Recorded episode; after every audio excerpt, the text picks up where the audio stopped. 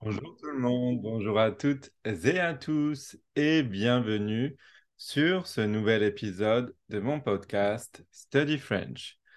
Donc dans ce nouvel épisode, je vais parler entièrement en français et je vais essayer d'articuler et de ne pas parler trop vite. Vous êtes prêts? C'est parti. Donc cet épisode s'adresse aux apprenants qui veulent avoir du contenu 100% en français et qui peut-être, par exemple, ont euh, un niveau intermédiaire. Dans cet épisode, je vais vous raconter un petit peu mon histoire et comment moi aussi, comme vous, j'ai appris une nouvelle langue.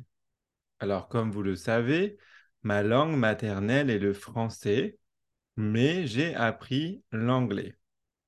Pourquoi j'ai appris l'anglais? Eh bien, tout d'abord parce que à l'école, c'était ma première langue vivante, c'est-à-dire la première langue que j'avais choisi d'apprendre à l'école. De mémoire, j'ai commencé à apprendre l'anglais à l'école en sixième, c'est-à-dire quand j'avais à peu près entre 10 et 11 ans. Et donc, j'ai beaucoup appris l'anglais à l'école d'une façon académique et scolaire pendant des années. Donc, quatre ans au collège, de la sixième à la troisième, trois ans au lycée, de la seconde à la terminale, et enfin aussi quelques années à l'université.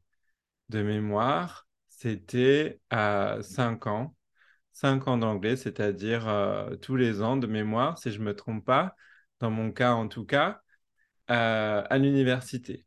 Donc si on compte 4 plus 3 plus 5, ça fait 12 ans.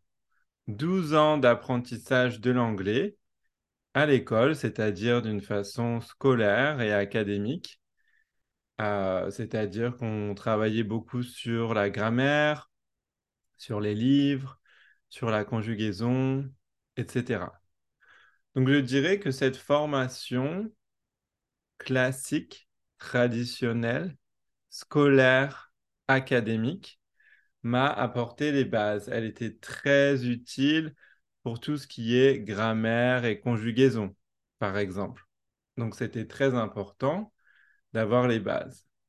Mais je pense qu'il faut aussi compléter son apprentissage d'une langue et c'est ce que j'ai fait par la suite quand j'ai déménagé en Nouvelle-Zélande. J'ai complété mon apprentissage de l'anglais avec beaucoup d'échanges en anglais avec des gens qui parlaient anglais en Nouvelle-Zélande. Donc il faut beaucoup pratiquer l'écoute de l'anglais. Donc pendant une conversation avec des anglophones, vous allez écouter de, l'anglais, mais aussi parler anglais. Vous allez répondre à leurs questions et à votre tour aussi pratiquer et parler. C'est important pour euh, notamment travailler euh, le rythme, euh, l'accent, la prononciation, etc. Surtout la prononciation parce que l'accent, vous pouvez garder moi, personnellement, quand je parle anglais, j'ai gardé mon accent français et je, et je pense qu'il est important de travailler la prononciation, mais l'accent, euh, vous pouvez, euh, enfin moi, c'est ce que je fais en tout cas, vous pouvez garder votre euh, accent d'origine, entre guillemets. donc, parler avec les locaux, mais aussi consommer du contenu dans la langue, dans la langue cible. C'est ce que j'ai fait en anglais. J'ai regardé beaucoup de films en anglais, tout d'abord avec des sous-titres, et puis j'ai plus besoin de sous-titres. Des séries télévisées en anglais. J'ai écouté de la musique en anglais. J'ai écouté euh, la radio, donc c'est un petit peu comme un podcast, et, et puis par la suite des podcasts aussi en anglais. J'ai écouté, j'ai regardé euh, le journal télévisé, donc à la télé forcément, en anglais, etc., etc. Au début, je ne comprenais pas tous les mots, mais j'ai continué. j'ai continué jusqu'à ce que je comprenne tous les mots. Voilà.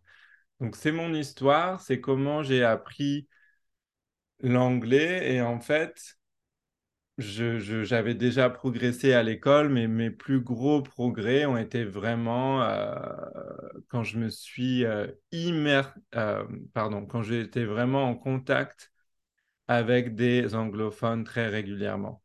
Pour moi, c'est vraiment ça le secret de consommer du contenu dans la langue cible, vraiment bah de, de, de, façon, enfin le plus fréquemment possible voilà, c'est très, très important. Et donc, c'est vraiment mon conseil quand euh, les gens me demandent comment apprendre.